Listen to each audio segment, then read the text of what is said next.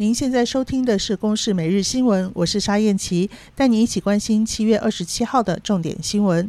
奥运桌球混双中华队黄金搭档林昀儒、郑怡静以四比零横扫法国，为中华队拿下铜牌。赛后，郑怡静爆哭，眼泪不听使唤。而这面奥运奖牌也是台湾睽违二十一年桌球项目再夺牌。赛后，两人受访，压力释放。太开心了嘛，就肯定奥在奥运拿牌肯定是梦想。在这场比赛，自己感觉就是跟他心态都放得特别好，就摆的，就是就心态对。心态很坚定。这一届东京奥运防疫规范限制所有选手必须在赛程结束后一定的时间离境，所以中华队也将分批陆续返抵国门。昨天首批回台的自由车公路赛代表队，台湾好手冯俊凯加上训练团队一共四个人，虽然没有能够完赛，但是冯俊凯说，这次冬奥是他参加过所有的国际赛里面最特别的一次。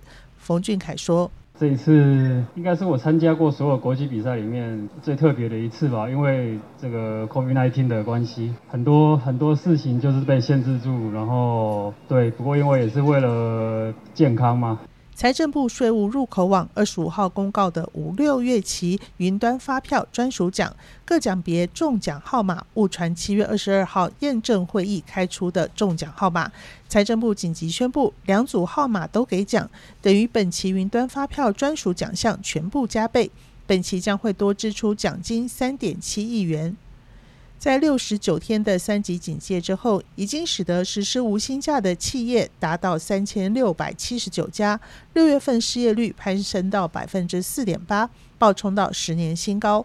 国内失业人口增加到五十七万多人，单月增加八万一千人，都创下历年同期最大的增幅。捷克政府二十六号召开内阁会议，会后卫生部长沃伊泰赫宣布将捐赠三万剂疫苗给台湾。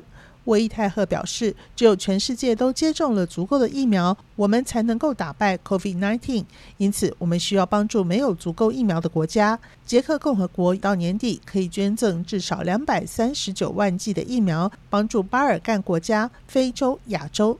到目前为止，已经有美国、日本、立陶宛、斯洛伐克、捷克捐赠疫苗给台湾。以上由公视新闻制作，谢谢您的收听。